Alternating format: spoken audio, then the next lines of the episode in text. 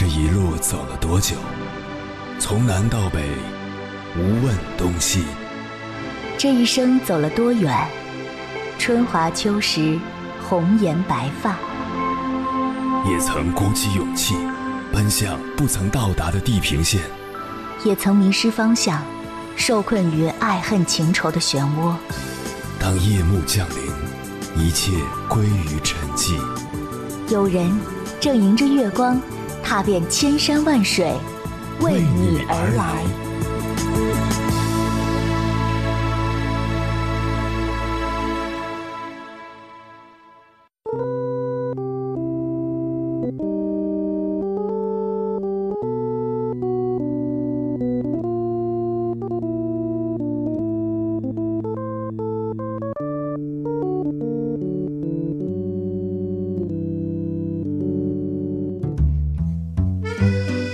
前段时间，我一个学弟去面试一家自己心仪的公司，最后一关是老板面谈。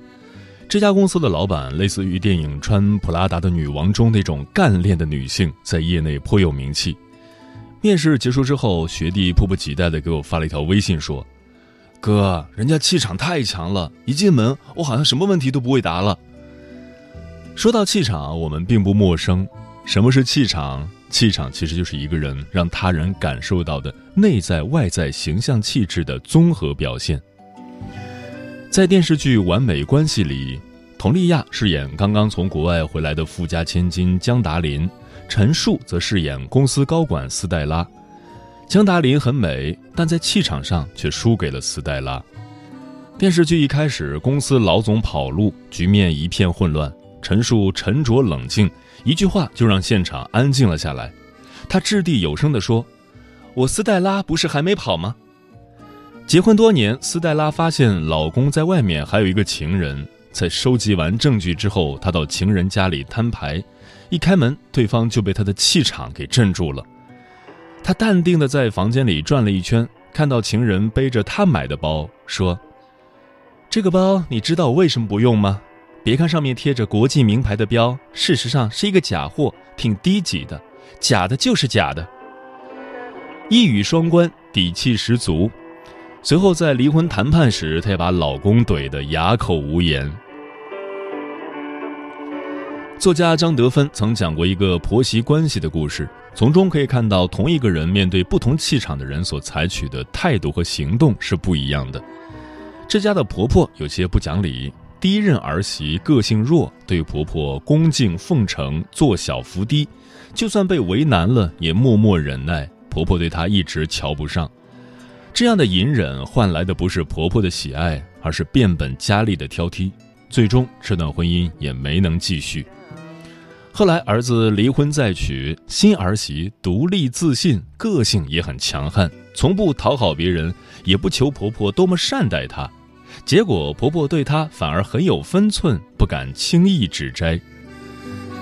所以气场不是单纯的外貌气质，而是一个人对其周围人所产生的影响。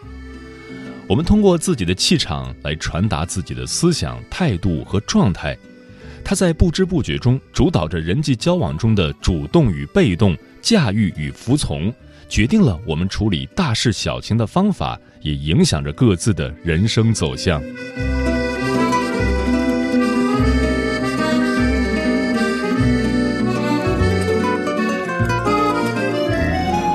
凌晨时分，思念跨越千山万水，你的爱和梦想都可以在我这里安放。各位夜行者，深夜不孤单。我是迎波，绰号鸭先生。陪你穿越黑夜，迎接黎明曙光。今晚跟朋友们聊的话题是如何修炼自己的气场。气场是一种很玄的东西，它不是五官，不是身材，不是衣着。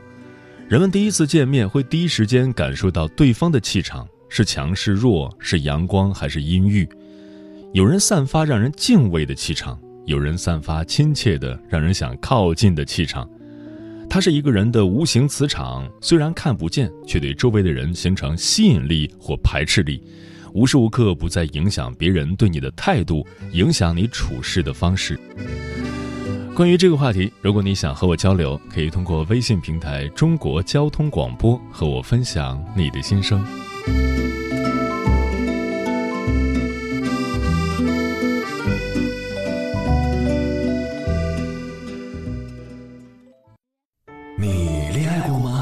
结婚算俺都有孙子了。呃，一直都单身啊。爱过，你有梦想吗？我希望多拉点生意，给孩子攒点钱。年轻的时候想当个舞蹈家，当然有啊，不过我只想给自己打工。我一直想开个花店。你走过千山万水吗？跑了二十多年车，哪儿没去过呀？我也是个旅游达人，山山水水都看过。还没走过，不过呢，我想以后是不是能够环游世界？追星算吗？从一个城市跑到另一个城市。那你呢？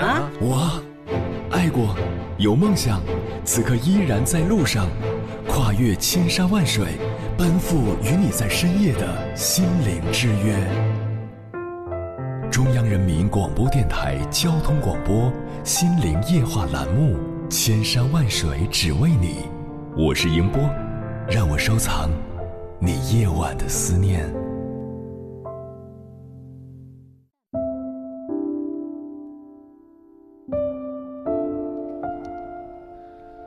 一个人的气场不是天生的礼物，而是后天雕琢的结果。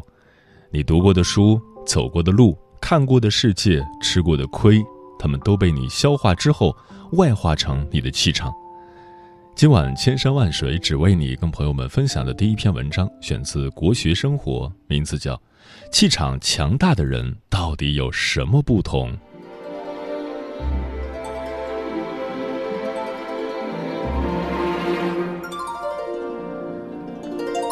在知乎上看过一个问题：人与人之间最根本的区别是什么？回答是气场。气场是一个人行走的名片。有人穿金戴银却满脸丧气，有人身陷纷争却一身静气，有的人外表温弱却充满锐气，有人生于贫困不失骨气，有人身处逆境却不忘志气。气场说到底是一种磁场，它综合反映了一个人的学识，表现了一个人的心态，更透露了一个人的素养。它看不清、摸不到，却是一个人精神的内核，发挥着巨大的能量。具体来说，人的气场由以下五种气组成：一、静气。古人说：“静以修身，静以养心。”面对纷扰的世界，唯有静下来，才不会被现实裹挟，才可以在自己的内心修篱种菊。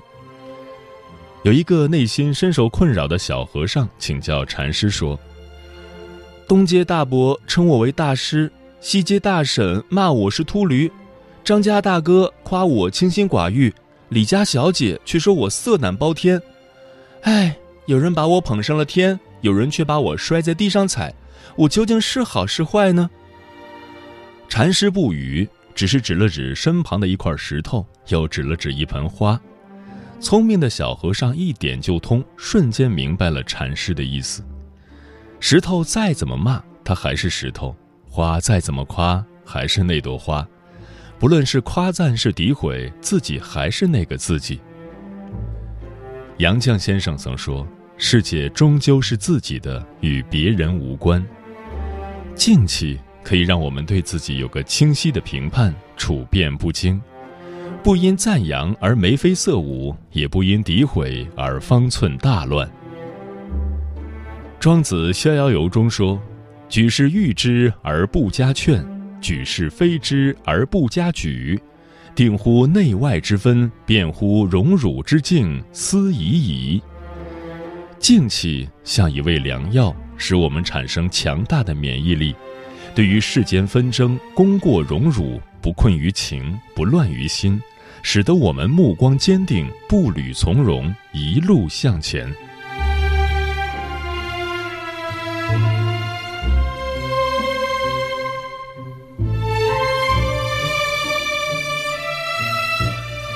二，锐气。很喜欢网络上的一句话。青春是气贯长虹，勇锐盖过怯懦，进取压倒苟安。人生不过百年，转瞬即逝，没有拼搏过的人生，终将是一张白纸。被称为“修齐治平一完人”的曾国藩，其实天资平平，他的成功离不开百折不挠的锐气。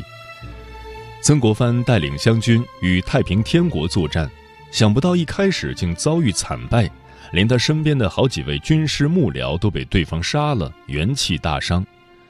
曾国藩想要跳水自尽，幸好被手下救起。在给朝廷的奏折中，他如实汇报自己的战绩是屡战屡败，请朝廷责罚。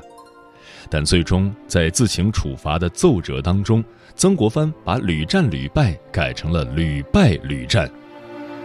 同样的四个字，传递出曾国藩顽强的精神和意志。也正是靠非胜不可的决心，最终扭转乾坤。一九六七年，美国心理学家塞利格曼曾经用狗做了一个经典的实验。他把狗关在笼子里，封音器一响就开始电击它，狗想逃但逃不掉。多次实验后，封音器一响，把笼门打开，狗立刻倒地呻吟，而不是逃跑。这项实验被称为习得性无助。习得性无助这一心理现象常常出现在我们的生活中。做生意持续亏本，婚姻遭遇背叛，职场每况愈下，生活举步维艰。生活给我们出了一道又一道难题，把我们当初的激情消耗殆尽。我们就像曹刿论战中描写的那样，一鼓作气，再而衰，三而竭。如果退让，最后必然溃不成军。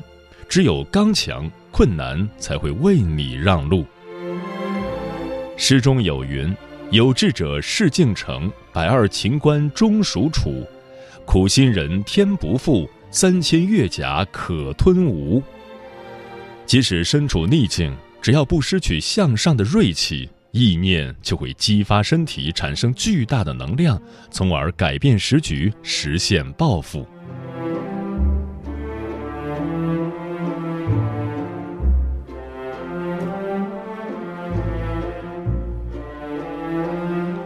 三，骨气。徐悲鸿曾说过：“人不可有傲气，但不可无傲骨。”早年他留学欧洲，当时中国很落后，中国留学生也因此常常受到歧视。在一次聚会中，一个外国学生说：“你们中国人又蠢又笨，根本成不了才，只配当亡国奴。”徐悲鸿被这番话激怒了，他回应道。冲你这句话，我们比一比，看看到底谁是人才，谁是蠢材。从此以后，徐悲鸿更加发奋学习。去博物馆学习临摹的时候，常常带上一块面包、一壶水，一坐就是一整天。他的努力感动了法国画家达仰，达仰邀请徐悲鸿到他的画室，并亲自指导他画画。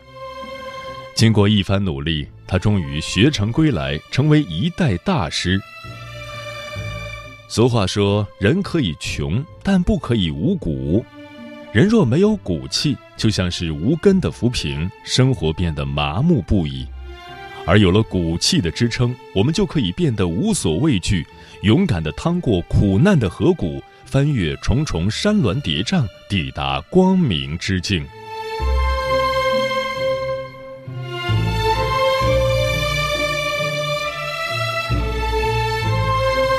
四，志气。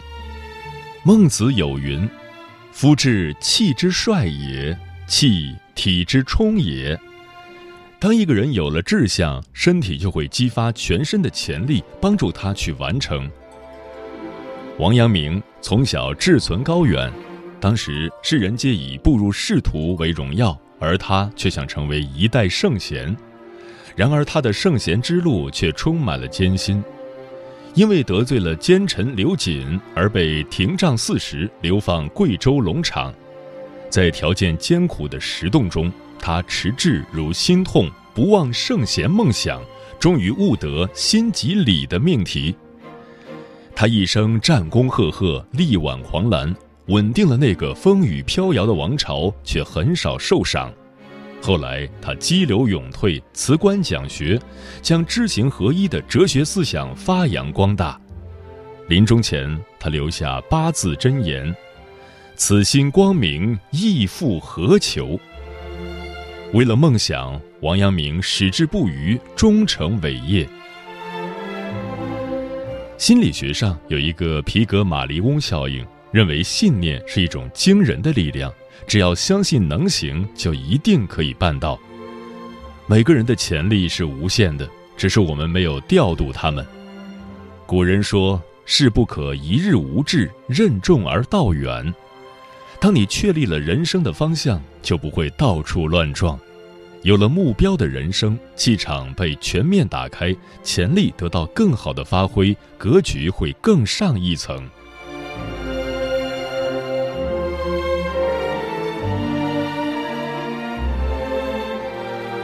五，正气。卡特莱特曾说：“坚定的精神比任何良药都更有益于伤口治愈。”正气即正念，是良好的心态，是坚不可摧的意念，是强大的执行力。它可以使我们达到天时地利人和的境界，有利于我们身心健康。有一次，医生在给一个年轻人做完检查后，大声说：“这个人活不了了。”年轻人似乎听到了，但仍没有接受医生的话，而是对护士强调说：“我会活下去的。”奇迹就这样发生了，那个人活了下来，并且很快恢复了健康。有研究发现，良好的情绪最能促进身体的健康，而焦虑、紧张、愤怒等不好的情绪往往是健康的大敌。有位得了肺癌的领导问屈黎敏教授：“我不抽烟，不喝酒，为什么还会得这样的病？”屈黎敏教授解释说。因为工作压力大，你常常生活在焦虑中，天天一根弦绷着，时间长了肯定会出问题。用积极的、和谐的方式正向思考，用乐观的态度轻松的生活，身体也会朝着好的方向改变。正气主导下的积极心态，才是世界上最好的养生。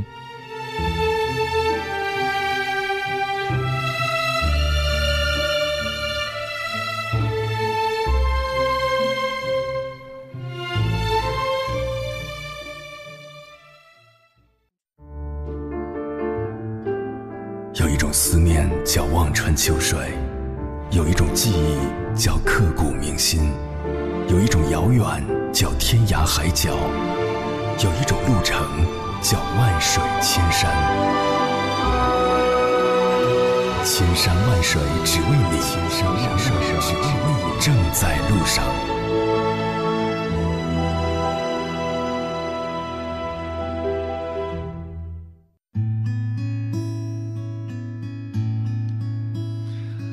感谢此刻依然守候在电波那一头的你，这里是正在陪伴你的千山万水只为你，我是迎波，绰号鸭先生，我要以黑夜为翅膀，带你在电波中自在飞翔。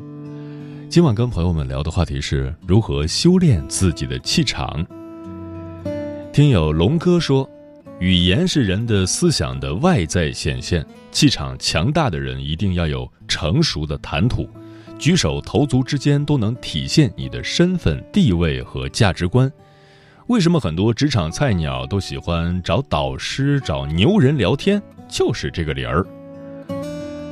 小六说：“我为什么自带高冷气场？在公交和地铁上，除非人爆满，我左右的位子永远是空的，人们都会不自觉地离开我。那早晚高峰，你岂不是很吃香吗？永远都有座位。” Nancy 说：“气场这个东西也是需要一定的练习的。回头想想，五年、十年之前，我们是不是没有现在的这份沉稳？那时候我们经常急于表现自己，但是经历过一些事情后，我们慢慢的就强迫自己这样了。”烈日灼情说：“我妈说，女孩子想修炼气场，不是让别人觉得你有多酷，而是应该沉淀下来修炼自己。”宁静自省，整理好自己，然后成为一个温柔又强大的女人。C X 三三零说，知名主持人杨澜说过，用从容理性的态度表达观点，用内涵和谈吐去展示自己，可以做到如下四点：一、干净整洁的外表；二、学会倾听，适当的沉默，心平气和的表达；三、通过学习自我提升；四、拓展自己的业余爱好，让谈资变得有趣。蓝雨心扉说。我觉得要提升自己的气场，可以从以下几个方面入手：自尊、自爱、自强、自立、自信。上善若水说，气场来源于一个人的综合素养，而善良和大爱是核心。智慧、修养、意志等也都很强的人，他们不论何时何地都有强大的人格魅力。嗯，古人说过：“谦谦君子，温润如玉。”一个真正有教养的人，如同玉石一样温润，不刺眼，不炫耀，不咄咄逼人。这样的人走在哪里都自带光环，他无需过多的言语来彰显自己的存在，他站在那里怡然自得，自成风景。真正的气场，应该就是你深入骨髓的教养，处事一派从容，待人谦逊有礼。无需装腔作势，自然就会有人崇拜你、喜欢你、敬重你。嘴角上扬，拒绝伪装，自我欣赏，自由主张，超强气场，从不退让，不一样又怎样？向着太阳就有方向，逆风飞扬。